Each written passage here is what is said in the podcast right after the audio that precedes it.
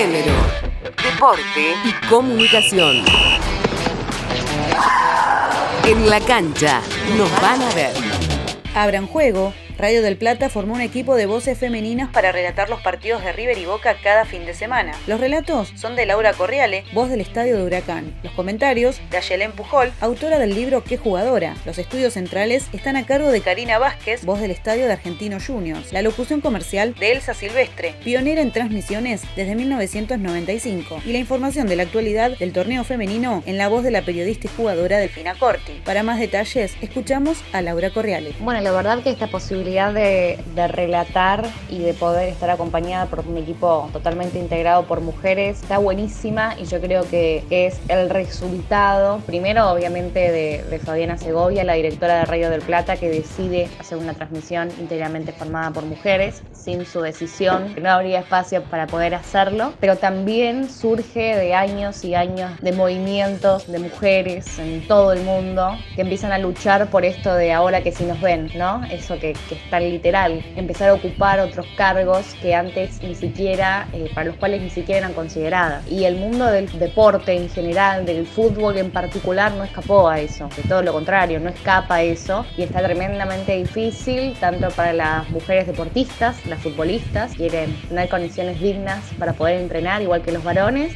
Y bueno, no lo están consiguiendo, van avanzando pero paso de tortuga. Y también para las mujeres que quieren cumplir roles dentro del fútbol masculino y también se ve bastante limitados. Me parece que este espacio eh, lo que busca es empezar a achicar esa brecha, que ya no seamos un perro verde, ¿no? Esto de que somos mujeres y sorprende o que haya una relatora que sorprenda, la verdad que uno de mis objetivos principales, más allá de desarrollarme como profesional, es poder conseguir esto, que el día de mañana, cuando haya más relatoras, ya no sean un caso rarísimo, sean habituales y estén en, los lugares como estoy yo, porque profesionalmente lo pueden desarrollar, porque se forman para eso, porque estudian, porque practican y su género no las separa de eso. Simplemente las va a separar de un puesto su capacidad. Me parece que ese es el objetivo y es a lo que apuntamos.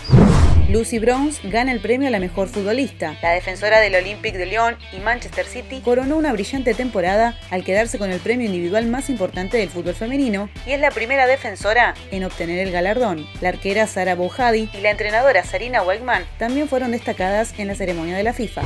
La selección femenina de rugby sueña con Tokio. El equipo conducido por Tomás Bongiorno buscará el pasaje para los Juegos Olímpicos en Mónaco entre el 19 y 20 de junio próximo. Del certamen participarán también Colombia, Francia, Hong Kong, Jamaica, Kazajistán, Madagascar, México, Papúa Nueva Guinea, Rusia, Samoa y Túnez.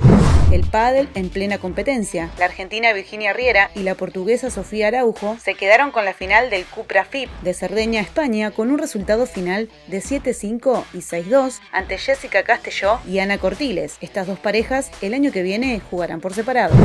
Las murciélagas entrenan en el CENAR. La selección argentina femenina de fútbol para ciegas regresó a los entrenamientos presenciales luego de 10 meses. Las jugadoras presentes fueron Damaris Trusinski, Carla Perazza, Roxana Díaz, Florencia Macenzana, Lucía D'Abramo, Florencia Rodas y la arquera Ludmila Bianchi. Informó Yamila Castillo Martínez.